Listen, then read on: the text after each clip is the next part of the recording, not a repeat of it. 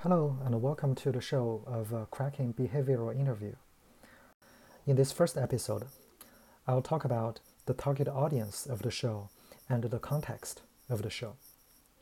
The target audience would be anyone that is looking for a new job. The context of the show is that um, I have been uh, in the software uh, high tech industry for almost two decades. I'm currently a director of uh, engineering in a world's uh, top software as a service company. I've been in numerous interviews and I have uh, interviewed others numerous times. And uh, in my spare time, I am also coaching people uh, for improving their interview skills.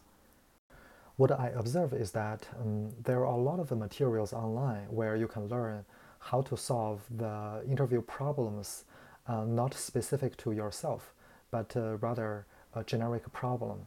Uh, for example, in software industry, there are a lot of materials online about solving the coding questions. They are like textbook questions and answers. However, there is no specific solution to crack the behavioral interview. And I see a lot of people stumble on those behavioral questions and they didn't get a job offer just because they didn't know how to tell a very good story about their past good work.